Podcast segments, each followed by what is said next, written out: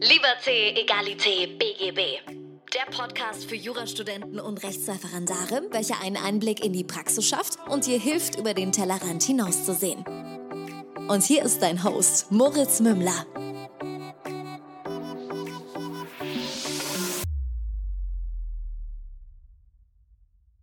Herzlich willkommen zu einer neuen Folge von Liberté, Egalité, BGB. Mein Name ist immer noch Moritz Mümmler und ich habe hier einen äh, weiteren Professor zu Gast.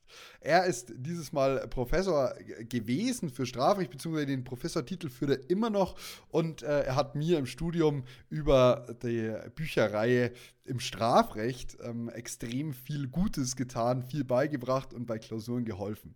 Ich habe jetzt ein Jahr lang äh, versucht, ihn hier in den Podcast zu bekommen und jetzt endlich ist er da. Es hat geklappt. Lieber Professor Beulke, herzlich willkommen im Podcast. Ja, recht herzlichen Dank für diese freundliche Begrüßung. Und äh, wenn Sie auch gleich noch sagen, dass ich Ihnen so viel Gutes getan habe, obwohl ich Sie ja bisher noch gar nicht gekannt habe, das ist natürlich eine tolle Einleitung und ein, eine, eine Vorschusslorbeer, will ich mal so sagen. Äh, mal sehen, ob das hier heute auch sich dann umsetzen lässt, äh, dass ich auch weiterhin Gutes tun kann. Ähm, freut mich natürlich sehr, wenn, dass Sie äh, sozusagen, ich kenne den schon äh, und ich kenne den schon von meinem Studium und äh, ich rede gerne mit Ihnen heute mal über das, äh, was ich so erlebt habe in meinem Leben. So schätze ich, dass Sie das wissen wollen. Ich habe ja keine Ahnung, genau. was äh, Sie jetzt genau mich fragen wollen, aber so, dass wir so mal, dass Sie mich auch ein bisschen kennenlernen. Ganz genau, das freut mich sehr. Also ich würde als erstes tatsächlich gerne wissen, wie Sie sich selbst ähm, beschreiben würden. Also wenn, wenn ich jetzt Sie, Sie frage, wer sind Sie eigentlich? Was wäre denn Ihre Antwort drauf? Naja, Sie fangen ja gleich mit äh, grundphilosophischen Fragen an. Ja? Nein, also, also wer, so philosophisch meine ich es gar nicht. Also wie würden Sie ja, ja, so nein, äh, da anfangen? Also ich bin, ähm, ich sehe mich persönlich als äh, einen relativ äh, lebendigen äh, Springensfeld sozusagen, der das große Glück gehabt hat, Professor zu werden an der Universität. Und können wir ja nachher noch mal ein bisschen was so erzählen. Klar. es ist aus meiner Sicht der schönste Beruf, den es im Leben gibt. Ja? Hm. Das ist ein, eine wunderbare Sache, mit jungen Leuten immer zu tun zu haben, junge Leute zu unterrichten und äh, das Leuchten der Augen äh, der Studenten und natürlich auch der Studentinnen im ersten Semester, wenn sie vor dir sitzen oder im zweiten Semester mhm. und äh, sie so fasziniert sind von dem, was Strafrecht ist und denen das beibringen. Äh, das hat mir unglaublichen Spaß gemacht und äh, da bin ich so, so, so quick lebendig sozusagen gerne immer gewesen. Und später bin ich dann auch noch im Laufe meines Berufs äh, ähm, Anwalt geworden. Strafverteidigung mache ich heute viel. Heute bin ich ein Strafverteidiger auch, nachdem ich schon von der Uni weg bin. Ich bin nämlich schon zehn Jahre wieder von der Uni weg. Mhm. Aber äh, insbesondere, insgesamt würde ich sagen, hauptsächlich bin ich eigentlich ein äh, äh nicht so ein vertrockneter Wissenschaftler, wie Sie vielleicht denken, wenn Sie so Bücher lesen. Ja, da warten Sie wahrscheinlich so einen Bücherwurm, ja, so ein, so ein dünner Bücherwurm, sondern das bin ich gar nicht. Ich bin äh, ein Lebemensch. Ich äh, trinke gerne meine äh, Flasche Rotwein abends und äh, lebe gerne und äh, äh, gebe gerne die Lebensfreude, die ich habe, an die jungen Leute weiter, die in der Universität lernen und mir zuhören und dann kann ich ja nachher auch noch erzählen, wie ich dann auch an die Bücher gekommen bin. Mhm. Aber als ich junger Professor war, da hatte ich natürlich noch keine Bücher. Und da hat es mir schon so einen Spaß gemacht. Schon als Assistent, als ich so alt war wie Sie, äh, Herr Mümmler, da hat es mir schon Spaß gemacht, mit den, äh, mit den jungen Studenten zu arbeiten und äh, denen beizubringen, wie man einen Fall löst und so. Das, was man so am Anfang als Assistent macht. Und das hat mich mein Leben lang begleitet. Und dieser Spaß ist nun heute, nachdem ich das ja nun schon ja, eigentlich muss ich ja sagen, 45 äh, Jahre mache, äh, äh, dieser Spaß ist bis heute geblieben. Das freut mich. Das klingt ehrlich von, von tiefstem Herzen fröhlich über die berufliche Tätigkeit, die Sie da haben. Jetzt würde ich mal einfach anfangen mit Wieso Jura? Also wie, wie kam es dazu, dass Sie Jura studiert bzw. dann auch entsprechend weiter betrieben und gemacht Ja, naja, also das, warum man Jura studiert, ist ja immer so eine ganz witzige Geschichte. Und bei mir ist es schnell erzählt, mein mein Geschichtslehrer, Geschichte und Deutsch, der hat in der 10. Klasse gesagt, Werner, du studierst mal Jura. Ja, du studierst später mal Jura. Und dann hat er auch noch gesagt, du wirst später mal Minister. Ja, das stimmte nun nicht. Das bin ich nicht geworden. bin ich ehrlich gesagt froh, dass ich das nicht geworden bin. Ja, denn diese Mistpolitik, das ist ja ganz was Schreckliches. Und äh, Minister bin ich also nicht geworden. Aber äh, Jura hat er irgendwie gesagt, ja, das ist das Richtige für dich. Ich war Klassensprecher und wir haben viele Theateraufführungen gemacht, äh, Theater der Schulen und was weiß ich was. Und äh, da bist du so ein Typ, so, das kennen die Lehrer dann ja schon. Sie hören ja aus meinem äh, Jargon ein bisschen raus, ich bin Berliner, ja. Und äh, äh da hört man dann, äh, und, und das äh, in der Schulzeit merken die Lehrer ja schon, dass man so, was für ein Typ man so ist und sagt Klassensprecher und hier und Theater machen und da und hier und so für dich ist Jura das Richtige. Und das habe ich dann äh, angefangen. Am Anfang, muss ich ehrlich sagen, fand ich äh, ich habe in Berlin angefangen. Das fand ich ein bisschen, äh, ein bisschen sehr schnarchig da. Also unsere Professoren waren da so, so uralte Uh, uralte Leute, fast so alt wie ich heute, ja, also uh, uralte alte Menschen und das hat mich uh, die, die, zum, die, zum Alter kann ich mal zum Alter kann ich mal einhaken. Also so alt sind sie jetzt noch gar nicht. Ich würde sagen Mitte Ende 70. Ja. und es ist voll. Es ist es gibt einen Fun Fact. Sie haben am selben Tag Geburtstag wie ich. Na, das ist doch was. Das ist super, doch was. Ja, äh, super, super. Und dann bin ich aber von Berlin weggegangen und bin äh, nach Tübingen gegangen. Und da fing das schon an. Da habe ich ganz tolle Leute, also auch äh, vorne am Rednerpult gehört. Und dann so ein weiter, ich weiß nicht, ob das noch ein Begriff ist, ihn Walter Jens. Das war so ein äh, ähm, äh, Pädagoge, Pädagogikprofessor in Tübingen, äh, ist später sehr berühmt geworden und hat fantastische Vorlesungen gehalten. Und äh, dann war äh, Walter Düring, ich glaube, der ist äh, Walter, weiß ich nicht, jedenfalls Düring äh, vom äh, Mounts Düring, vom äh, Grundgesetzkommentar, der hat Vorlesungen gehalten über Grundrechte. Wunderbar. Und, na, und da habe ich dann so angefangen, ein bisschen ähm, Blut zu lecken. Das fiel, gefiel mir gut. Und dann bin ich aber nach Göttingen gegangen, weil ich dachte, zum Examen braucht man eine Arbeitsuniversität. Tübingen war so schöne Landschaft. Da ist man immer zu abends äh, äh, Wein trinken, Shoppen trinken gegangen und so. Da brauchst du was Besseres, also was Arbeitsmäßiges. Bin ich nach Göttingen gegangen und da bin ich 13 Jahre hängen geblieben. Und das habe ich auch nicht bereut. Es war eine wunderbare Universitätsstadt mit vielen Kneipen, Kneipenszene. Ganz klasse war das. Und da habe ich äh, dann den äh, den Trend zum Strafrecht bekommen. Denn in Göttingen äh, lernte ich äh, oder als Student kam ich dann in Vorlesungen von Roxin. Und mhm. Sie sind ja, wenn ich das richtig verstehe, hauptsächlich so BGB-orientiert oder na nicht mehr, aber jedenfalls. Ja, also ich muss sagen, das Strafrecht ist das, wo ich immer die besten Noten mit dem wenigsten naja, Aufwand also, geschrieben habe. Und es ja. hat mir am meisten Spaß gemacht, aber ich musste natürlich zwingendermaßen dafür für die anderen Rechtsgebiete mehr machen. Aber wenn es was wäre, dann das Strafrecht, muss ich sagen. Natürlich, natürlich. Und bei uns war es äh, damals so, dass wir konnten äh, eine Hausarbeit, die, das Gebiet wählen und wir haben nur drei Klausuren geschrieben. Und wenn man jetzt das Strafrecht gewählt hat, dann war das ich habe jetzt nicht gerechnet, aber 40 Prozent des Examens. Und heute ist es natürlich Pillepalle, ne? also ja, Strafrecht Pillepalle. Aber ähm, äh, damals, äh, dann in meinem fünften Semester muss das gewesen sein, dann habe ich Roxin gehört. Und das war also eine Offenbarung. Ja? Also Roxin ist, äh, äh ist ein pädagogisches äh, Talent unvorstellbar. Und wir haben da gesessen, haben an seinen Lippen gehangen und damals habe ich dann immer gesagt, sowas willst du auch werden. Ja, cool. äh, vielleicht äh, nicht so berühmt wie er, mit Sicherheit nicht so berühmt wie er, denn das ist unser Großmeister des Strafrechts. Ja, aber so von der Art her so tolle Vorlesungen machen können und die Leute begeistern können. Mensch, wenn dir das gelänge im Leben, das, das fände ich schön. Und, und da bin ich dann zum Strafrecht, äh, zum Strafrecht Spannend. gekommen. Und das äh, äh, habe ich mir dann so, so, ein, so ein dickes Buch gekauft. Damals gab es ehrlich gesagt so eine schönen Bücher wie heutzutage Klausurenkurs 1, 2, 3, wo man lernt, wie man Klausuren schreiben muss, die gab es damals nicht. Ja? Wir haben da echt, es gab keine vernünftige Anleitung.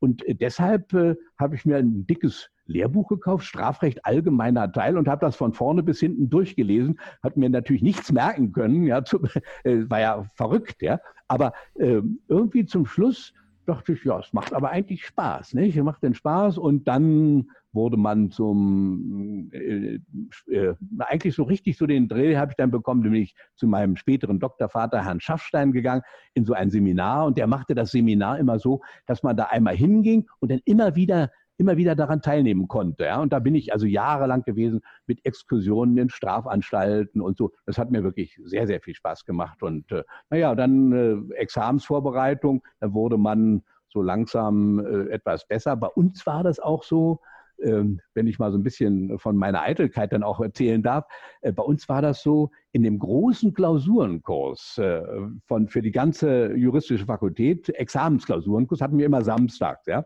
Und äh, da wurde immer wurden die Namen der drei Besten wurden immer genannt. Ja. Das darf man ja heute gar nicht mehr machen. Ja, ist ja mhm. Persönlichkeitsrecht und was weiß ich was. Ja. Aber damals war das so, da durfte man diese, da haben die das immer noch gesagt. Ja.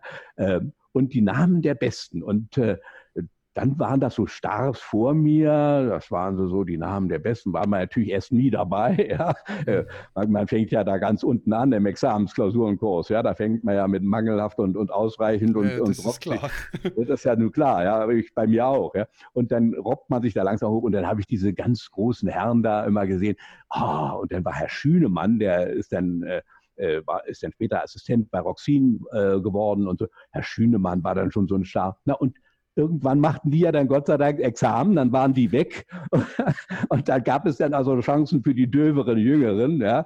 Und irgendwann mal, als dann der eigene Name dann das erste Mal genannt wurde, ja, ja, da war man dann sehr stolz. Und äh, das dann, und das ist ja so, ähm, das ist ja wie die Henne und das Ei wenn du äh, ein Gebiet besonders gute Noten schreibst, dann arbeitest du da auch so viel. Und weil du dann da so viel arbeitest, schreibst du auch weiter besonders gute Noten. Ja? Äh, was eigentlich der Ursprung ist, weißt du nicht, aber das war dann sehr schön. Ich weiß, wenn nie vergessen, einmal sagte bei so einer großen, äh, äh, bei so einer großen äh, Veranstaltung da, also Besprechung der Klausur im großen Hörsaal, wo so, was weiß ich was, 300, 400 Leute, Examenskandidaten saßen, sagte denn der Schaffstein, der da gerade diese Klausur besprach, ja, das ist ja also ein entschuldigender Notstand und nicht so, wie Sie denken, Herr Bolke, ein rechtfertigender Notstand. Das ist falsch. Es ist ein entschuldigender Notstand. da weiß ich noch, uh, wurde mal rot. Auf der anderen Seite war natürlich ein großes Lob, der, der da so von, von oben herab äh, einem, mit einem argumentierte, dass man da also in die falsche Kiste gegriffen hatte. Na gut, so, so kam ich also zum Examen dann und dann kam Examen. Wenn ich hier gleich ein paar, wenn ich hier gleich ein paar Lektionen für die Leute, die sich das dann anhören, mit rausziehen kann, ist eigentlich erstmal viele Klausuren schreiben, nehme ich mal an. Auch darunter, ähm, dass man mal das klein anfängt, also das Problem, einfach eine Klausur mal schreiben zu müssen. Ähm, und dann halt auch das zu sagen, Sie haben in, dem, äh, in der besagten Klausur halt potenziell die in Anführungsstrichen falsche Lösung vertreten. Allerdings war es scheinbar so gut, dass der Korrektor sie rausgezogen hat, gesagt hat, also darüber müssen wir nochmal reden. Ich glaube, das ist anders, weil, also muss Ihre Argumentation in dieser Klausur gar nicht so schlecht gewesen sein. Genau so ist es. Klausuren schreiben, Klausuren schreiben und äh, nicht verzagen, nicht verzagen und nicht glauben, wenn irgendein Kommilitone oder irgendeine Kommilitonin kommt und so tut, als würde sie immer gute Noten schreiben. Ja. Äh, also äh, ich, ich war in so einer Clique, äh, wie das immer so ist. Jeder hat ja so ein paar Freunde und wir waren sehr ehrlich zueinander und manchmal ähm, ah, ja. Dann haben wir gesagt, oh, oh, oh, oh, das ist aber gar nicht gut geraten heute. Ja, und ich weiß, ein Freund von mir äh, hat die letzte Klausur vor seinem Referendarexamen, die allerletzte BGB-Klausur, hat er zurückbekommen und hat mangelhaft geschrieben. Ja, und ja, ja, ja, ja, ja, und das war also, wirklich scheiße. Ja, und und mit sehr gut Examen gemacht, ja, mit sehr gut Examen gemacht. Ja. Also er war wirklich klug. Ich wusste das, wir haben alle, macht dir nichts draus, hast du einmal einen Mangel gehabt. Wenn du bei BGB, wenn du da irgendwie einen falschen Weg gehst, kann dir das alles immer mal passieren, ja. Ich hatte, das ganz, ich hatte diesen, diesen das, man nennt es ja, es gibt ja sogar einen Begriff dafür, dass alles immer zur Mitte zurückfindet, nämlich die Regression zum Mittelwert. Und ich hatte das halt extrem gemerkt in meiner Examsvorbereitung. Ich hatte lauter Drei-Punkte-Klausuren, dann irgendwann mal sechs, sieben, acht die ganze Zeit und dann dachte ich mir, jetzt so zehn Klausuren, acht Punkte, das kann eigentlich nicht sein, da kommt jetzt wieder eine, da kommt wieder eine Schelle. Und dann kamen drei, viermal wieder voll unterpunktet, aber einfach ja. nur, weil es völlig normal ist, weil man einen Durchschnitt schreibt von sechs Punkten so, wenn man immer drüber ist, kommt wieder was, wo man immer drunter sein wird so und so weiter und so fort. Und genau. wenn man die schlechte Klausur vorm Examen schreibt, ist gar nicht so schlecht, weil dann schreibt man sie wahrscheinlicher nicht im Examen. Voll meine Meinung, voll meine Meinung, ja. Und irgendwo gibt es immer, äh, und äh, auf der anderen Seite ist es so, äh, in unserer Clique, das wird bei Ihnen nicht anders gewesen sein, in unserer Clique äh, sagt, kam der eine dann, äh, mit dem Examen befriedigend raus. Dann haben wir gesagt, also wenn du mit dem befriedigend rauskommst, also müssen wir schon besser sein. Ja? Und, dann, und dann machte der, der nächste machte dann Examen, der kam mir voll befriedigend raus. Ja? Und dann sagten äh, zwei aus der Gruppe, die noch da waren, ein anderer ich, also wenn der mit voll befriedigend macht, ja, dann, dann müssen, müssen wir eigentlich, gut, wenn wir Pech haben, ja, wenn wir Pech haben, dann kommst du mit befriedigend raus, ja. Aber durchfallen gibt es sowieso nicht, ja. Und äh, äh, wenn du Glück hast, äh, kommst du. Roxin hat dann immer in der Vorlesung, weiß ich noch ganz genau, hat er gesagt, äh, voll befriedigend, das kann man erarbeiten. Gut ist Gnade. Ja, so hat er immer, also auf Deutsch, wir sollen nicht traurig sein, wenn man es nun mal nicht schafft. Ja, ist ja auch egal. Du bist, äh, muss, es muss nicht jeder äh, irgendwie ein guter, ist auch viel Glück dabei. Aber so in etwa, muss ich ehrlich sagen, ja, habe ich bei allen meinen Leuten gewusst, wo die etwa sind, meine, meine, äh, meine Freunde. Und im späteren Zeit habe ich ja dann nun, bin ich Professor geworden, am Lehrstuhl und habe unendlich viele studentische Hilfskräfte gehabt und äh, Mitarbeiter gehabt und so weiter und so weiter. Und ich habe in etwa immer gewusst, wie die in etwa rauskommen werden. Ja, das, äh, was ist so, was ist so ein, was würden Sie sagen, sind die Fähigkeiten, die man erlernen kann, die man erlernen sollte, um besser zu werden? Äh, Verbindungen sehen, Verbindungen sehen. Ja, also ähm, ich halte natürlich nichts davon, dass äh, man nun, was weiß ich, was Altmann-Schmidt-Skripte dreimal durchgearbeitet hat und nun nochmal und das vierte Mal und das fünfte Mal durcharbeiten und dass man jetzt also sagt, ich, also ich bin noch gar nicht so weit in Klausuren zu gehen, ich muss das nur nochmal durcharbeiten, ja, so ein Quatsch, ja. Du musst äh, bin ich fest von überzeugt. Du musst Inseln bilden irgendwo, äh, Wissensinseln. So ein paar Sachen musst du natürlich wissen. Ja, es gibt so ein, so, so ein paar, so ein Grundkanon. Aber das, das weiß dann eigentlich jeder relativ schnell, was man als Grundkanon so wissen muss.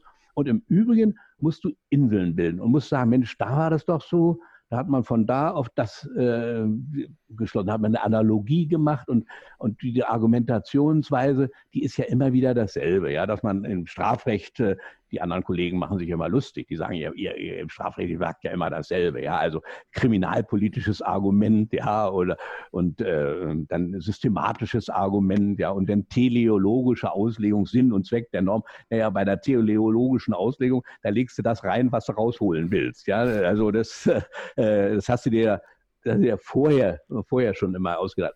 Also als äh, Prof, als Prof habe ich immer noch gesagt, äh, äh, wenn ihr eine Hausarbeit schreibt, geht zu eurer Großmutter und erzählt den Fall nochmal und erzählt eure Lösung. Und wenn die Großmutter sagt, das verstehe ich nicht, das ist unsinnig, äh, das, äh, das kann nicht stimmen, ja, dann überarbeitet das nochmal, überdenkt das nochmal. Ja? Also ähm, man muss einen, bin ich fest von überzeugt, also wenn du gute Klausuren schreibst, du musst einen gesunden Menschenverstand haben, und äh, musst den Fall, auch im BGB, du musst den Fall kapieren, worum es sich handelt und sagen, wenn ich jetzt da, äh, stell mal vor, ich wäre jetzt als Kläger vor Gericht, ich würde, der eine sagt das so und der andere sagt das so. Ähm, was, was würde ich denn, was, was ist denn gerecht aus meiner Sicht? Ja? Mhm. Und wenn du da dieses Gefühl dir behältst, äh, das ist gut. Das geht bedauerlicherweise im Studium natürlich ein bisschen verloren. Ja, ja aber das liegt äh, auch an so, Inst also es gibt, ich meine zum Beispiel, wenn ich meiner Großmutter erzählt hätte, es gibt einen Rücktritt äh, im Strafrecht vom Versuch, so nach dem Motto, das ist erstmal sehr, sehr schwierig für einen Laien zu verstehen, ja, dass, ja. dass man wirklich strafbefreiend von etwas zurücktreten kann. Ja, das dass natürlich dann noch ähm, Folgegeschichten sind, die, für die man sagt, okay, dafür gibt es halt immer noch eine Strafbarkeit oder wie auch immer. Ähm, das sehen ja oft viele nicht. Aber so ganz grundsätzlich, mein Partneronkel war ein hervorragender Strafverteidiger. Also muss ich wirklich sagen, der äh, ganz, ganz groß ist leider schwer erkrankt und kann das seit ein paar Jahren nicht mehr machen. Aber ja. der hat immer erzählt, er wird seine Putzfrau fragen, beziehungsweise wenn er Richter wäre, würde er seine Putzfrau fragen und danach zum Ergebnis hin argumentieren. Und ähm, das, das ist ja und, faktisch genau das, was Sie sagen. Genau so ist es. Ähm, und wenn du später mal, jetzt äh, sozusagen, wenn ich jetzt, äh, was ich dann nachher gemacht habe, dass ich, können wir aber noch mal kurz nachher drauf kommen, wie ich dazu eigentlich gekommen bin.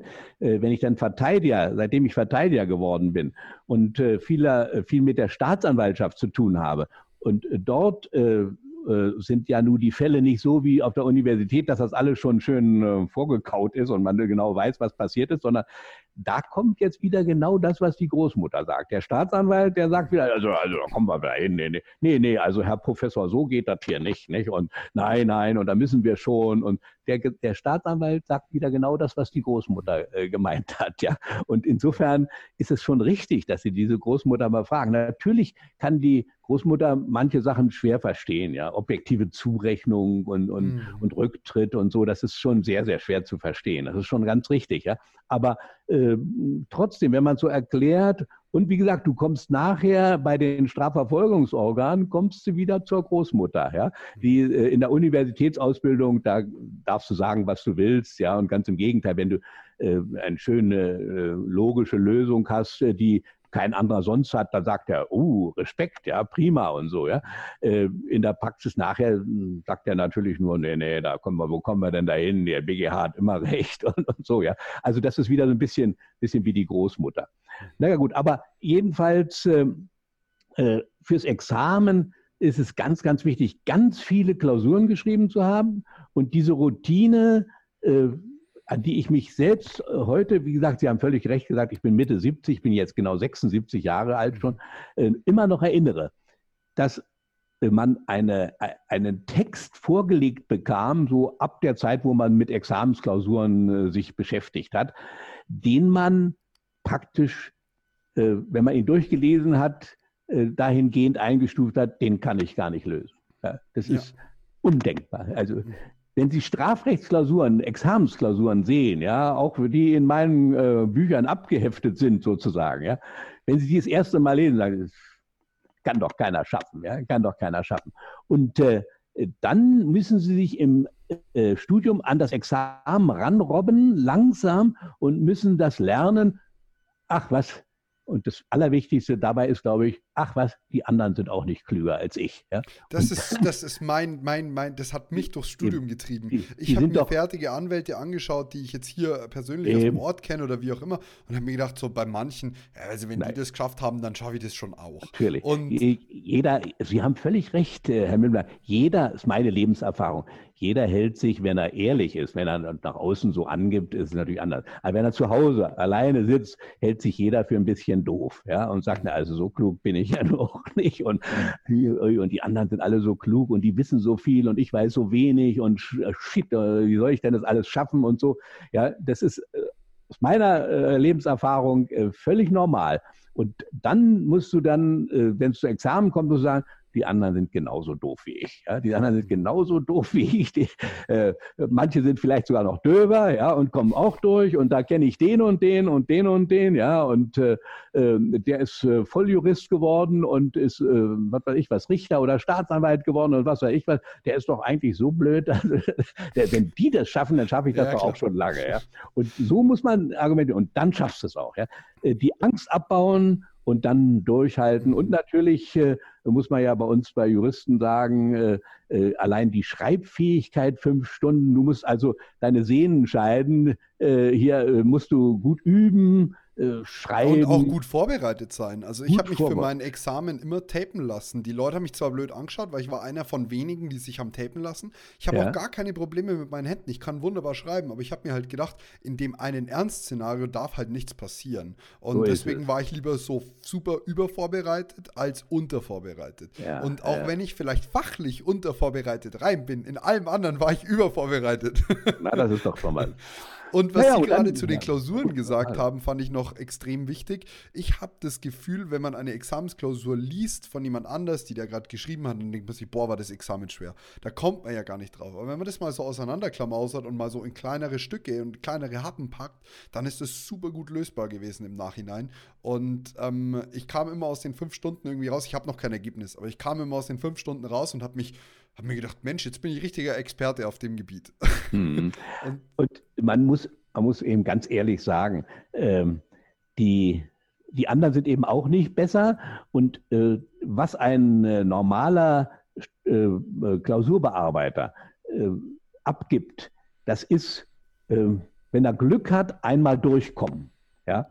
Und äh, wenn jemand so, äh, so äh, fähig ist, äh, dass er schreibt, also hier ist ein Problem, ja, was weiß ich was, nehmen wir mal eins, was fast wirklich jeder kennt, Abgrenzung, äh, äh, räuberischer Diebstahl äh, oder, oder sagen wir Raub und Erpressung, Abre Abgrenzung, Raub und Erpressung.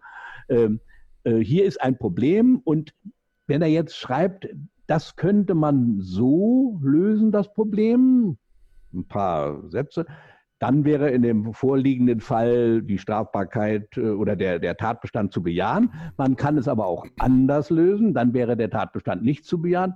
So etwas liest du als Korrektor in einer Examensklausur einmal im Jahr vielleicht. Ja? Also äh, die Leute schreiben einfach nur einmal runter, ja. Und äh, wenn jemand anfängt zu argumentieren, es könnte so sein und es könnte so sein, dann schreibt man als Korrektor sofort dran, prima, fantastisch, ja. Äh, das können nur wenige, ja. Und das sind die, die ruhig sind und die sagen, also äh, da, wo das alles völlig selbstverständlich ist, da mache ich das ganz kurz und ganz knapp. Und da, wo ein Problem ist, das muss ja erstmal erkennen. Das ist ja das Haupt, die Hauptschwierigkeit bei uns. Nicht? Dass du da, wo das Problem ist, dass du das Problem erkennst und da dann so ein bisschen schreibst, einerseits, andererseits. Dann kriegst du im Strafrecht ganz ausgezeichnete Noten. Und dann, wenn die Leute dann sehr gut sind, dann habe ich immer noch, habe ich sogar geschrieben, wenn sie besonders gut sind, ja, habe ich geschrieben, es muss sich um einen fantastischen Juristen handeln. Das war natürlich ein bisschen gefährlich, weil ich weiß ja nicht, was der in den anderen Klausuren geschrieben hat. Ja. Nachher hat er überall mangelhaft geschrieben. Ja. Und ich schreibe da beim Strafrecht, es muss sich um einen fantastischen Juristen handeln, ja, und überall der fällt der durch nachher noch. Ja. ja klar. Dann das ist ja Baller Baller, ja. Aber äh, meine Erfahrung lehrt mich dann, im Mündlichen hat man dann manchmal zusammengesessen und hat man seine eigenen Klausuren, äh, guckt man dann in die Akten rein und dann hat man seine eigenen Klausuren dann mal wieder so gesehen, die eigene Korrektur und stimmte dann doch immer. Der hatte dann natürlich in den anderen äh, Teilen auch gute Noten. Ja, also das, äh, wenn ich dann schreibe, es muss sich um einen hochbegabten Juristen handeln, äh, dann stimmt das auch. Du kannst das von, äh, von einer Klausur, glaube ich, äh, äh, transponieren auf äh, die allgemeine Begabung. Ja. Die, die Schwierigkeit ist halt auch die Schwerpunktsetzung. Also ich habe zum Beispiel für mein erstes Examen ein absolut mangelndes Wissen gehabt, würde ich sagen. Beim zweiten war es dann schon so, dass ich über die Kommentare und so das Wissen auch abliefern konnte, aber da wurde es dann auf einmal schwierig zu sagen, okay, wo setze ich hier jetzt Schwerpunkt? Mittlerweile, ja, wenn ich mir mal eine Uni-Klausur anschaue, denke ich mir, ja klar, das ist das Problem, das ist das Problem, das ist das Problem, gar kein Thema, kriege ich alles runtergeschrieben und dann stelle ich fest, hm, die Zeit reicht mir nicht. Und ja, ich habe normal nie ein Problem, was die Zeit angeht. Ich bin eher zu früh fertig fertig gewesen, ah, ja. mangels ah, entsprechendem ja. Wissen. Aber hm. jetzt, wo ich das Wissen habe, bin ich so, dass ich sage, Mensch, wo, wo packe ich jetzt das ganze Wissen rein? Und das ist ja genau das, was Sie sagen. Die Schwerpunktsetzung ist einfach absolut entscheidend. Und das ist ja. aber was, das ist echt nicht so einfach, aber ich glaube, dass man das trainieren kann.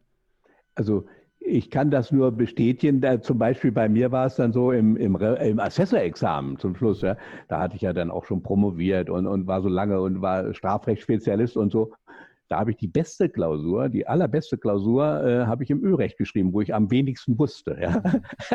Weil das ist ja so, ja. Äh, da, wo du am wenigsten weißt, da fängst du an, äh, ja, Argumente ja, aus den Fingern zu saugen, ja. Und wenn du überinformiert bist, das ist ganz schlecht, ja. Und da im Strafrecht war ich dann wieder überinformiert. Da habe ich gar nicht dann so die aller, allerbesten Noten geschrieben, ja. Also, aber naja, Gut, aber es hat jedenfalls gereicht und dann konnte man dann auch das Assessorexamen irgendwann mal ablegen und dann den weiteren Berufsgang äh, an der Universität weiter verfolgen. Ja, lassen Sie uns mal ein bisschen auf Ihre Professur eingehen. Was war da, äh, was hat Ihnen da besonders viel Spaß gemacht? Was war die, was war das Besondere an der Tätigkeit für Sie? War es die Forschung? War es, dass Sie, dass Sie praktisch gelehrt haben oder was hat Ihnen da ja, gefallen? Also ich muss ähm, zugeben, auch wenn es äh, vielleicht äh, äh gar nicht so, so günstig klingt, ja, wenn ich mich da vielleicht gar nicht so gut verkaufe. Ähm, am meisten Spaß gemacht hat mir die Lehre. Ja. Die Lehre hat mir am meisten Spaß gemacht äh, und äh, ich habe sehr, sehr gerne, wie gesagt, sehr, sehr gerne unterrichtet und ähm, habe sehr, sehr gerne auch so Seminare gemacht äh, und äh, vielleicht können wir nachher darauf noch kommen. Ich bin dann nachher so ein äh, ähm, bisschen Spezialist geworden bei den Seminaren, jetzt speziell bei der Ausbildung, nämlich ich habe alle drei Jahre ein Seminar gemacht über Auschwitz und äh, über den Holocaust und bin immer mit Studenten eine Woche nach äh, Auschwitz gefahren und äh, äh das waren äh, unglaublich interessante Erlebnisse für mich, muss ich wirklich sagen. Ja, unglaubliche Erlebnisse für mich und das hat mir unglaublich viel gegeben. Ja, das hat mir viel gegeben und am Anfang war ja dann auch mit den Büchern und so, die waren ja noch nicht, hat man ja noch nicht gehabt, ja. Und da war, stand im, im Mittelpunkt stand doch die Lehre und dann hat man ab und zu mal Aufsätze geschrieben. Und äh, irgendwann, und da waren ja schon ähm, viele, mehrere Jahre ins Land gegangen, irgendwann äh, gab es äh, ein, äh, sozusagen eine Anfrage äh, bezüglich des Wessels. Und das ist äh, was Besonderes gewesen. Herr Wessels hat als ich studiert habe, noch äh, muss er vielleicht gerade angefangen haben, äh, das Buch Strafrecht allgemeiner Teil zu schreiben. Und als ich studiert habe, äh, gab es das Buch noch nicht. Und wir hatten nur äh, von Welzel, von Welzel hatten wir ein Lehrbuch. Und dieses Lehrbuch von Welzel, das war AT und BT Strafrecht zusammengefügt. Und das war ganz, alles ganz kurz und man konnte damit überhaupt nicht lernen. Er war völlig ungeeignet. Und äh, Herr Wessels hat dann vor 50 Jahren, das ist jetzt genau 50 Jahre her, weil nämlich wir dieses Jahr das 50-jährige Jubiläum haben, wow. so 50. Auflage und er hat jedes Jahr eine Neuauflage gemacht. Vor 50 Jahren hat er sozusagen die, das Vakuum erkannt, wahrscheinlich so vor 45, äh, vor 55 Jahren hat er mal angefangen, dieses Buch zu, diese drei Bücher zu schreiben, AT und BT und äh, hat dann vor 50 Jahren den AT rausgebracht. Und äh, es war, äh, weil es gar keine Konkurrenz gab, war also hat eingeschlagen wie eine Bombe. Ja, es war äh, das Lehrbuch und über Nacht ist es das Lehrbuch geworden und äh, ganz Deutschland, alle Jurastudenten haben immer nur mit diesem Wessels mhm. gearbeitet und deshalb ist der Wessels so ein Begriff. In der Zwischenzeit ist es ja so, wissen Sie ja auch, in der Zwischenzeit gibt es natürlich viele andere AT-Lehrbücher und wir haben ausgezeichnete Lehrbücher und ist aber alles erst später gekommen. Nicht? Alles erst später gekommen und äh, Herr Wessels war sozusagen der Pionier und der hat äh, wir, wir, als wir dann Assistenten nachher waren, haben wir den auch immer schon empfohlen in den Lehrveranstaltungen. Was es damals noch nicht gab, waren vernünftige Anleitungsbücher, wie man Klausuren schreibt. Das mhm. gab es nicht. Aber dieses AT-Lehrbuch, das gab es schon sehr gut. Und äh, Herr Wessels hat 28 Auflagen, immerhin 28 Jahre lang hat er dieses Buch dann äh, alleine gemacht.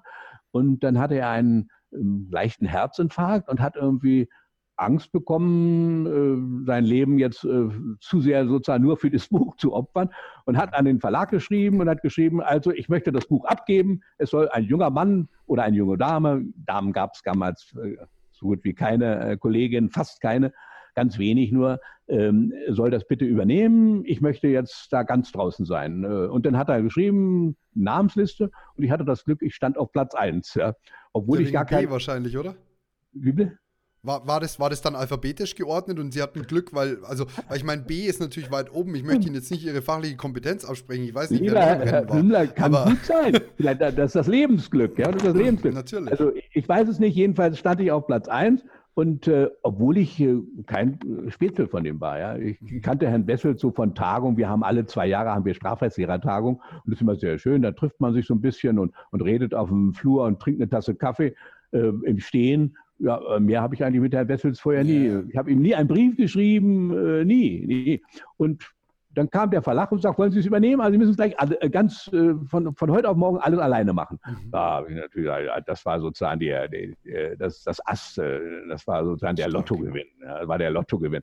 Und von da habe ich das dann gemacht. Das war die ab der 28. Auflage und dann später ähm, ab der, ich weiß gar nicht, 42., 43. oder so, äh, ist dann, habe ich ja Assistenten dann großgezogen und mein Schüler Helmut Satzker, heute Kollege in München, Roxin-Nachfolger auf dem Lehrstuhl von Roxin in München, äh, freut mich natürlich besonders, wo ich so ein großer Roxin-Fan ja, bin. Natürlich. Mein Schüler sogar auch noch diesen Lehrstuhl bekommen hat, äh, Roxin-Nachfolger geworden ist, nach Nachfolger geworden ist.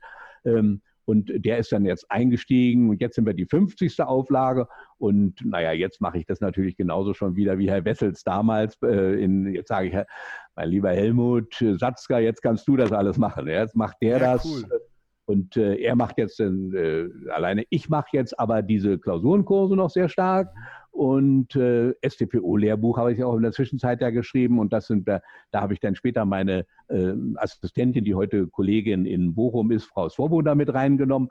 Und da mache ich aber auch noch mehr mit, weil das sozusagen äh, mit mir äh, entstanden ist und in Jahrzehnten entstanden ist und auch diese Klausurbücher, äh, vielleicht kann ich das noch ganz kurz sagen, denn entschuldige, dass ich Sie gleich so totrede hier. Äh, Tun Sie nicht, diese, passt alles. Äh, na gut, äh, diese Klausurbücher, äh, da, irgendwann mal habe ich gedacht, also der Wessels ist wirklich ganz klasse und so ganz prima. Da hatte ich ihn auch nicht, noch nicht als Nachfolger. Ähm, äh, der Wessels ist ganz prima. Ähm, und es gab ganz wenige Anleitungsbücher schon, aber das war alles so Examensklausuren. Ja? Und dann habe ich mir gedacht, also Examensklausuren hm, lernen, ja, das ist ja so spät. Du musst, du musst für die Anfänger was schreiben. Ja? Mhm. Und äh, dann bin ich an den Verlag herangetreten und habe gesagt, so für die Anfänger, auch für Anfänger, ach nee, das will ja keiner hören oder so. Das machen die Professoren ja alleine da vor Ort und so. Aber ich, gesagt, ich finde also gerade für Anfänger. Und dann habe ich den Klausurenkurs 1 geschrieben und den habe ich äh, viele, viele Jahre immer wieder äh, getestet. Ja? Immer viele, viele Jahre getestet. Und dann diese Klausuren, das waren so Ewigkeitsklausuren, ehrlich gesagt. Ja? Die habe ich immer wieder schreiben lassen. Ja? Und jeder Jahrgang durfte wieder neu machen. Ähm, und äh, man hatte es früher etwas leichter oder war, es war etwas äh, besser zu strukturieren, diese Übung. Man konnte immer dieselben Klausuren nehmen. Es gab nämlich noch kein Internet. Heute ja, wird klar. das ja alles ins Internet gestellt und dadurch werden die Fälle übrigens auch immer schwieriger, ja, weil, äh, weil, weil die, die anderen Fälle kennt ja dann jeder, ja, und ja, deshalb kann man den Fall nicht nochmal nehmen, muss man ein bisschen komplizierteren Fall wählen. Und damals war das so, da konnte man, äh, äh, wenn man ich hatte alle drei Jahre, weil wir drei Kollegen in Passau waren, ich hatte alle drei Jahre, hatte ich einen Grundkurs und alle drei Jahre konnte man immer wieder dieselben Klausuren stellen. Mhm. Die Leute waren wieder genauso doof und machten genau dieselben Fehler und machten wieder so, was weiß ich, was wie ich. Äh, äh, es handelt sich nicht um einen rechtfertigen mhm. Notstand, sondern um einen mhm. entschuldigenden oder äh, Generationen, ja. Und ich habe diese Klausuren äh, äh, dann eingepackt in meinen Klausurenkurs 1 und ich kann Ihnen nur sagen, da sind einige Klausuren drin, äh, äh, insbesondere fällt mir jetzt gerade ein, die Uhr des reichen Nachbarn ist eine Klausur im Klausurenkurs 1. Die Uhr des reichen Nachbarn. Da habe ich in meinen vielen Jahren der Universitätslaufbahn, in meinen Grundkursen, noch nie eine Klausurlösung bekommen von Studenten im zweiten Semester, schreibt man das ja normalerweise, drittes Semester, zweites Semester. Da habe ich noch nie eine Lösung bekommen, die voll richtig war. Ja, noch nie. Ja, noch nie. Jetzt, wenn das Buch veröffentlicht ist und die Leute es vorher gelesen haben, ja, okay, natürlich, natürlich, äh, natürlich. haben das auswählen. Das ist ja dann kein Problem, also äh, kein, keine Kunst. Aber äh, solange sie diese Klausur nicht gekannt haben, habe ich noch nie eine richtige, voll richtige Klausur. Ganz im Gegenteil, ich habe dann die Leute als studentische Hilfskraft engagiert, die drei Viertel richtig hatten. Ja, das war dann schon. Ja, klar, das ist natürlich auch ein gutes Sieb. War ein gutes Sieb, ja, war ein sehr gutes Sieb, weil ich das tausendmal geübt hatte, ja, äh, kontrolliert hatte. Und das war der Klausurenkurs 1. Und als er ganz gut ankam, dann dachte ich, jetzt mache ich auch was für Fortgeschrittene, aber eigentlich hauptsächlich für Examen. Und dann habe ich so einen Examensklausurenkurs entwickelt ähm, und dachte, ja, machst du mal so etwas, wo alle Hauptprobleme drin sind. Ich weiß nicht, Herr Mümmler, ob Sie auch äh, mit dem gearbeitet haben, aber. Äh, ich habe fürs, fürs erste Examen habe ich sehr viel mit dem Altmann-Schmidt-Geschichten gearbeitet. Genau. Und ähm, wenn man, wenn man mit dem Klausurenkurs von mir arbeitet, äh, man sieht ja, man wird ja auch was, wenn man äh, mit dem Klausurenkurs nicht arbeitet. Äh, wenn man mit dem Klausurenkurs 3 arbeitet, dann habe ich so gesagt, ich, ich versuche, äh, weiß gar nicht, wie viele Klausuren, das sind 15 oder 16 oder Klausuren oder so, ich versuche alle Hauptprobleme, von denen ich weiß, dass sie immer wieder kommen, die versuche ich da reinzustecken. Ja? Mhm. Und äh, dann hast du sie in Fällen, und dann kannst du, und dann also so kleine äh, schwarze Kästchen auch, indem man die, den Streit sozusagen nochmal auflistet, die man repetieren, extra repetieren kann. Und äh, diese Fälle habe ich äh, äh, alle drei Jahre bekamen wir auch einen Examensklausurenkurs sozusagen für ein Jahr lang zugeteilt, wir, wir drei Strafrechtsprofessoren in Passau. Und dann habe ich die äh, drei oder viermal durchgearbeitet. Das waren also zehn Jahre etwa mit Studentengeneration. Immer wieder dieselben Klausuren ja, und mhm. immer wieder dran gefeilt und deren Lösungen. Und sie glauben ja gar nicht, äh, wie viel man dann immer noch ändern muss und wie viel man falsch macht. Ich, ich, ich glaube es ja wohl. Und, ähm. und, und dann habe ich das publiziert, nur ganz kurz noch zu Ende. Und heute Heute ist es, ich bin jetzt äh, äh, fünfte Auflage, ja. Also das ist ja jetzt auch schon wieder zehn oder 20 Jahre, das ist ja auch schon wieder da. Und ich kriege heute noch Zuschriften, ja, Klausuren, die ich zehn Jahre getestet habe, zehn Jahre jetzt veröffentlicht habe und publiziert habe. Meistens geht der Text so los, damit sie mich nicht äh, gleich äh, fertig machen, die lieben Studenten. Äh, wenn sie einen nicht, äh, wenn sie einen blöde fänden, würden sie ja gar nicht schreiben. Ja? Also ja, das sind ja Leute, die einem wohlgesonnen sind. Ja, immer. Ja. Äh, die, die einem, die sagen, das äh, ist ein Arschloch, die, die schreiben mir ja nicht. Ja. Also äh, die einem wohlgesonnen schreiben, normalerweise ist immer derselbe Text. Also ihr Buch, ihre Bücher überhaupt sind ganz nett und ganz gut so und helfen mir auch und bin ich ganz gut. Aber in Randbuch sowieso, Randnummer sowieso, da haben sie einen Fehler gemacht. Ja. Und äh, da Sie ja vorne im Vorwort alle auffordern, äh, sich doch zu melden, wenn man einen Fehler findet, äh, die, dass Sie gerne darüber diskutieren, deshalb schreibe ich Ihnen heute. Ja? Und Sie glauben gar nicht, also wie gesagt, uralte Fälle, Generationen von Assistenten haben die noch mit durchgearbeitet, dran gefeilt und stimmt. Ja? Ich würde sagen, die Hälfte stimmt, die Hälfte oh, ach nee, stimmt doch nicht. Ja. Mhm. Ist schon richtig bei uns. Ja. Wer aber sich da hinsetzt und schreibt, der hat so lange drüber nachgedacht. Ja? Das ist ja, ja nicht so, äh, du setzt dich ja nicht mal hin und sagst, also hallo, äh, Sie sind zu doof, äh, müssen Sie. Der hat ja drüber nachgedacht. Ja? Manchmal ganz simple Sachen. Ja? Da sagte, also hat sich, äh, äh, prüfen Sie lang und breit die Strafbarkeit, also hat sich A nicht strafbar gemacht. Dann schreibt einer nach 20 Jahren, oben prüfen Sie aber die Strafbarkeit von B. Es, es, muss heißen, also hat sich B nicht strafbar ja, gemacht. Stark. Was? Da gucken wir, das kann doch nicht wahr sein, dass wir äh, bei sechs, fünf Auflagen übersehen haben, dass wir aus. Aber jeder liest ja das, was er lesen will. Und ja, äh, stimmt, stimmt. Ja, man liest oft auch einfach drüber. Also das Früher hat er vielleicht mal A äh, geheißen und so und man liest dann drüber, nicht? Und, aber es ist wirklich erstaunlich, wie viele Fehler man selbst bei solchen Sachen macht. Deshalb es gibt, das muss man immer wieder eben den Studenten auch sagen, eine perfekte Lösung gibt es nicht. Ja, äh, mhm. Fast nicht, ja, fast nicht. Also vielleicht wollen wir mal wieder Herrn Roxin nennen. Herr Roxin hätte sie vielleicht perfekt gemacht, ja, aber äh, sonst äh, alle, alle machen Fehler und äh, heute noch feile ich an diesen Büchern und es macht mir riesigen Spaß, den zu schreiben. Finde ich klasse, dass Sie das geschrieben haben. Finde ich ganz toll. Ja gibt uns ja wieder mit, dass es oftmals die Kleinigkeiten sind, die gar nicht so wichtig sind. Das heißt eher so das große Ganze als, als Konzept und dann, wenn ich in der Klausur den Fehler mache. Und also es sollte vielleicht nicht passieren, dass ich in der Klausur vertausche A und B, aber ich meine, das, das, das ist noch verzeihbar. Das ist keine juristische, äh, Machen kein, kein juristisches Problem. So kommt, ich würde tatsächlich gerne, weil uns die Zeit so ein bisschen wegrennt. Oh, ja, ja. Nee, ist alles gut. Ich, nee, überhaupt nicht. Aber ich versuche immer so unter, unter einer Stunde zu bleiben in etwa. Ähm, ähm, ich würde unbedingt gerne noch mit Ihnen über den äh, Wechsel dann in die Rechtsanwaltstätigkeit, in die Strafverteidigertätigkeit äh, sprechen. Was gefällt Ihnen da besonders gut? Wo sehen Sie da einfach die, den, den Reiz im Vergleich zur Professur?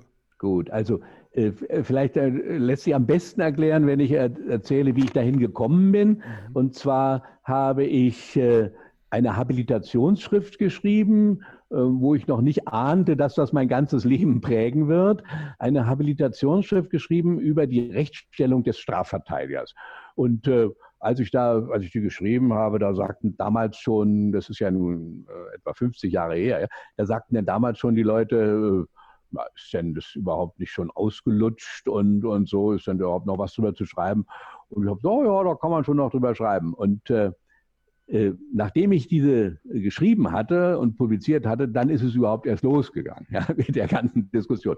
Und dann hat mich ein, ein äh, Strafverteidiger angesprochen und hat gesagt, Sie haben doch hier so ein Buch über Strafverteidiger geschrieben. Ich baue jetzt hier gerade eine Anwalts... Institution auf, Fortbildungsinstitution äh, äh, für Rechtsanwälte, die Strafverteidiger werden wollen.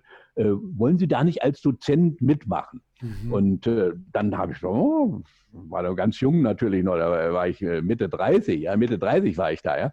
Und äh, habe ich gesagt, ja, interessant. Nicht? Und dann bin ich als Dozent da eingestiegen und äh, derjenige, das war ein, ein Herr Rückel hieß der, der mich da angesprochen hatte, der hatte relativ äh, war relativ bekannter Strafverteidiger und äh, hat mich dann immer also als Dozent dazugeladen und hat dann langsam Gefallen dran gefunden, mit mir auch Fälle zusammenzumachen. Ne? Wir hatten als erstes hatte ich, weiß ich noch ganz genau, der erste Fall war ein Lehrerfall. Das war ein Lehrer, der hatte jemanden erschossen, jemand erschossen, äh, weil der äh, nachts ist er aufgewacht und äh, da äh, hatte jemand in sein Auto auf die Scheibe eingeschlagen und dann dachte er, äh, um Gottes Willen, da ist gestohlen worden und ist er rausgerannt und hat ihm hinterher geballert. Ja, den, den, Fall kennt man, glaube ich, sogar. Der ist auch veröffentlicht. Ich habe den nachher ja. auch veröffentlicht.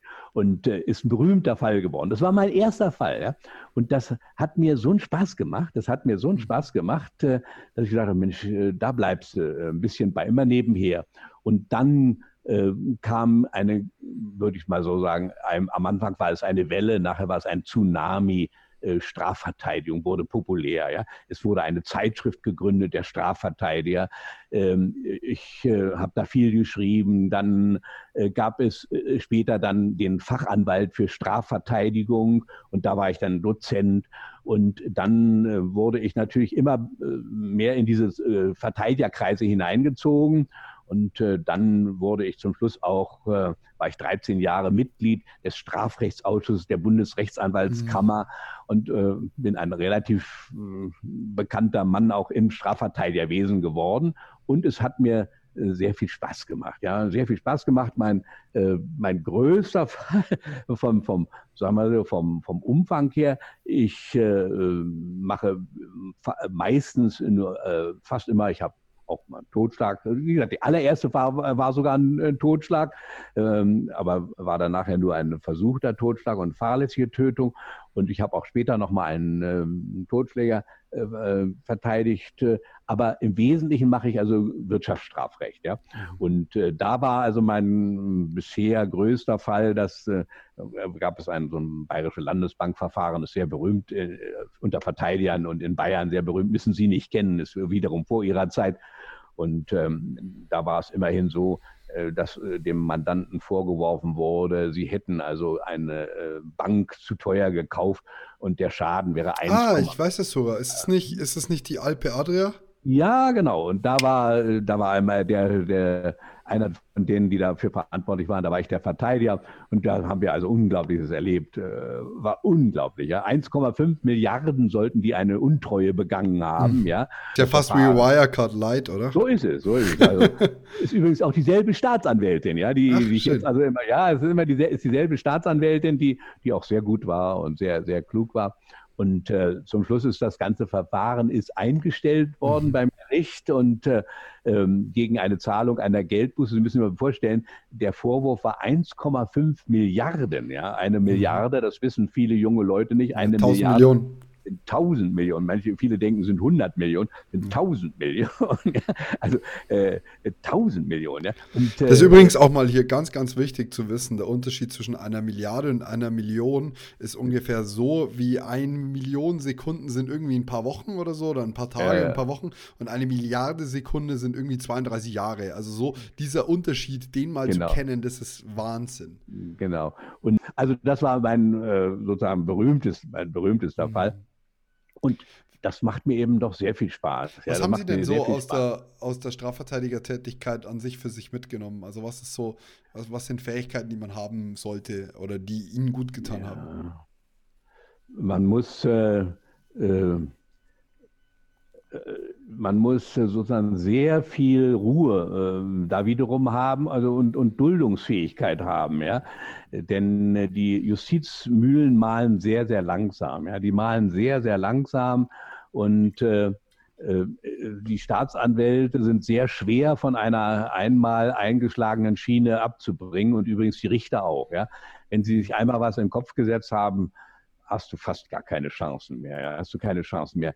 Ähm, sie sind äh, sehr rechtsstaatsbemüht. Ich habe ähm, ein gutes Gefühl bei den jungen Leuten. Die, die haben ja zum Teil auch, äh, äh, auch von uns gelernt. Übrigens einer, ich weiß, in dem Bayerischen Landesbankverfahren am ersten Tag mhm äh, ist es immer so, äh, man pflegt äh, beim ersten Tag, das hat, ich weiß gar nicht, wie viel, anderthalb Jahre gedauert oder so gedauert. Am ersten Tag geht man zum, zur Staatsanwaltschaft, äh, wenn man Anwalt ist, geht man zur Staatsanwaltschaftsseite oder umgekehrt, je nachdem, nach Temperament geht man hin und sagt, guten Tag, ich bin der Herr mhm. sowieso. Und dann bin ich am ersten Tag rübergegangen zum Staatsanwalt und habe gesagt, guten Tag, ich bin der Herr Bolke und äh, verteidige hier einen von unseren äh, Leuten und sagte, ja, ich kenne Sie. Sie haben mich geprüft. Ach, oh, dachte ich, Sie haben mich im Referendarexamen geprüft, Herr Bolke. Oh, habe ich gesagt, äh, äh, das, ist das für meinen Mandanten gut oder schlecht? Ja? Naja, sagt er, wenn es sehr schlecht gewesen wäre, säße ich ja jetzt nicht hier. Ja? Dann säße ja, ich ja jetzt wohl, hier ja. und äh, insofern. Also äh, war, war gut dann und ist ja nachher auch gut ausgegangen. Also ich habe hohen Respekt, muss ich schon sagen, vor Richtern und Staatsanwälten, aber ähm, sie sind auch sehr, äh, sehr eingefahren natürlich. Ja, und das ist ganz schwer, ähm, Argumente dagegen zu bringen. Es äh, hängt sehr viel davon ab, was, was der erste Eindruck, was sich in den ersten Akten, was sie sich da irgendwie mal zurechtgelegt haben. Ja? Also das. Äh, ja, der erste das, Eindruck ist wichtig. Das ist auch, glaube ich, ganz schwer wegzubekommen. So die ganz, erste Rechtsauffassung, da, da, da kann man lang so schleifen, bis das so immer durch ist. Und äh, meine Lebenserfahrung da als Verteidiger ist auch noch, deshalb macht mir das auch noch natürlich auch besonderen Spaß, weil ich ja nur auch viel schreibe und äh, äh Bücher schreibe, an, Aufsätze schreibe, argumentiere. Ähm, Wirtschaftsstrafverfahren kannst du im Wesentlichen äh, in, im Ermittlungsverfahren beeinflussen. Ja? Ähm, das ist nicht so, dass man äh, als Wirtschaftsstrafverteidiger irgendein Beweismittel zurückhält und dann in der Hauptverhandlung kommt. Ja, äh, das, das gibt es ähm, in Wirklichkeit, äh, bei guten Verteidigern gibt es das gar nicht. Ja? Also man hält kein Beweismittel extra zurück und, und kann dann sozusagen blöffen in der Hauptverhandlung und dann kriegt man freigesprochen oder so. In Wirtschaftsstrafverfahren äh, jedenfalls gibt es so etwas nicht. Ja? Und da muss dir das im Ermittlungsverfahren gelingen, durch kluge Ausführungen den Staatsanwalt schon zu überzeugen. Das gelingt nicht immer. Und dann muss es dir musst du nochmal die nächste Station wieder den Richter überzeugen. Ja, äh, es ist auch so, so, dass häufig Staatsanwälte sagen, ähm, das ist mir zu heiß, ich stelle das nicht ein, machen wir zum Gericht gehen wir und die können ja dann einstellen und die können das in der, gegenüber der Öffentlichkeit äh, äh, vertreten. Denn sie müssen ja immer vorstellen, da sind wir da, was Sie vorhin schon gesagt haben, bei Ihrer Großmutter oder bei Ihrer Oma oder Tante, die das nicht versteht, äh, wenn diese großen Verfahren, gerade diese großen Wirtschaftsstrafverfahren, wenn die in der Zeitung hochgepusht werden, dann denken die Leser natürlich alle, die kriegen lebenslang. Ja? Also die kriegen lebenslang und äh, ähm, dann äh, steht übrigens in den Zeitungen auch immer so Leserbriefe äh, und die müssen den ganzen Schaden natürlich auch privat bezahlen. Ja, ja klar. Ähm, immer, das steht immer da. Ja, und können Sie sich ja vorstellen, ja, 1,5 Milliarden ist ja sehr ja, naheliegend. Ist jeder immer schuldig dass jeder immer schuldig. Ja. Und er hat natürlich auch so viel auf, auf, seinem Sparbuch, dass er dann da mal hingehen kann und äh, sagt, ich möchte gerne 1,5 Milliarden abheben ja, mhm. und, und mal überweisen, da, um den Schaden wieder gut zu machen. Ja. Äh, ist, ist ja absurd. Ja. Also kein Mensch hat so viel Geld. Also äh, die Erwartung, die Erwartung der Bevölkerung ist oft äh, sehr hart. Die wollen immer äh, schwere Urteile. Und dir muss es als Verteidiger gelingen, und das hat mir immer so einen Spaß gemacht, dir muss es als Verteidiger gelingen, äh, die Strafverfolgungsorgane zu überzeugen und die machen das dann auch und holen dann auch die Kastanien aus dem Feuer, mhm. wenn sie anständig sind. Ja, dann holen die auch Spannend. die Kastanien aus dem Feuer und die machen das auch vor der Öffentlichkeit und sagen, das ist so, die, die sind nicht weiter schuldig. Ja, das sind ja dann auch die, die Autoritäten auf der anderen Seite. So der Verteidiger so ist oftmals ja die böse Instanz. Der Verteidiger ist immer, wenn ich als Verteidiger das äh, vielleicht auch nochmal sagen darf, äh, wenn ich irgendwo bin und erzähle, ich bin Verteidiger, auch bei Studenten, wie können Sie das verteidigen? Nicht? Wie können Sie das? Sie verteidigen auch Totschläger. Ich habe, was ich weiß, Totschläger auch verteidigt. Und, ja, äh, klar. Wie, können Sie solche Verbrecher verteidigen?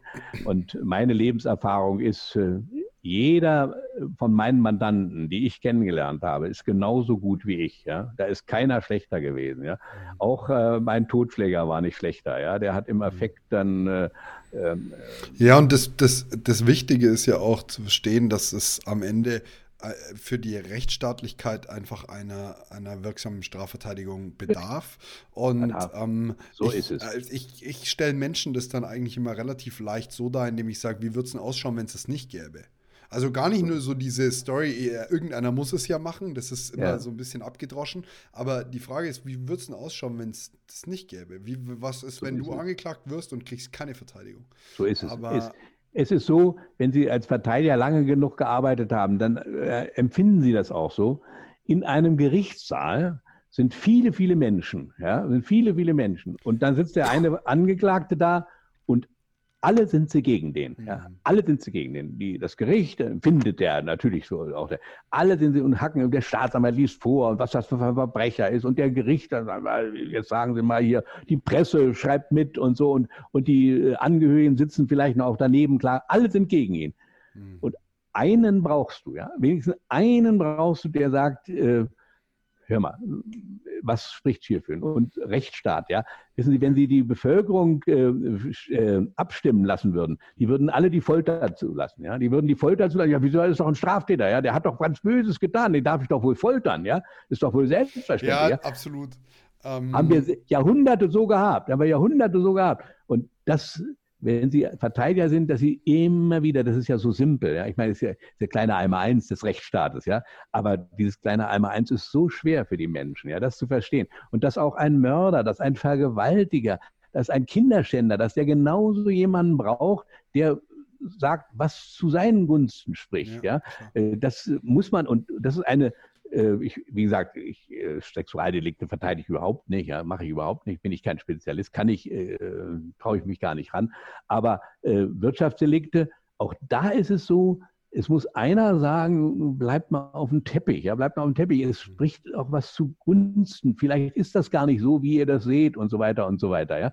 Also er muss zumindest einen haben, auf den er sich verlassen kann, zu Ende. Und das hat ja unsere Rechtsordnung zu Recht. Ich muss Sie da gleich mal, ich muss Sie da an der Stelle gleich mal unterbrechen, ja. weil es so ein wunderschöner, perfekter Gedanke ist und wir tatsächlich an den Punkt angekommen sind, wo ich so ein bisschen die Kurve kratzen muss äh, zum, zum Ende hin. Können wir und machen. Das ist das absolut perfekte Schlusswort, denn ähm, das zeichnet ja wirklich unseren Beruf aus, die Rüsterei, dass wir dafür sorgen, dass die Grundpfeiler dieses Landes halt einfach weiter funktionieren, sei es jetzt die Strafverteidigung oder alles andere. Und in dem Sinne möchte ich mich ganz, ganz, ganz herzlich bedanken. Ich hätte mich am liebsten würde ich mich noch zwei Stunden mit Ihnen unterhalten. Na, vielen Dank. Es hat mir Spaß gemacht und äh, als äh, sozusagen Lebenselixier kann ich Ihnen nur äh, sozusagen den, den Rat geben, wenn Sie Juristen sind und auch wenn Sie nicht Juristen sind, äh, Verständnis für die anderen zu haben, Verständnis mhm. für die anderen zu haben, Mitgefühl für die anderen zu haben und sich äh, äh, einzusetzen für die anderen und Spaß an diesen sozialen Zusammenhängen zu finden und die zu lösen, wo sie meinen, äh, so sollte eine gute Gesellschaft äh, organisiert sein. Ja? Was, ich nicht, äh, tu, was ich nicht will, dass äh, du mir tust, das tue ich auch keinem anderen. Der kategorische Imperativ in, in äh, simpler mhm. Form gesagt, dass man sich sozusagen als soziales Wesen äh, einstuft und da kann man in Jura, wenn man Jurist ist, besonders gut tätig sein. Und deshalb mhm. glaube ich, ist es ein toller Beruf, ein ganz, ganz toller Beruf.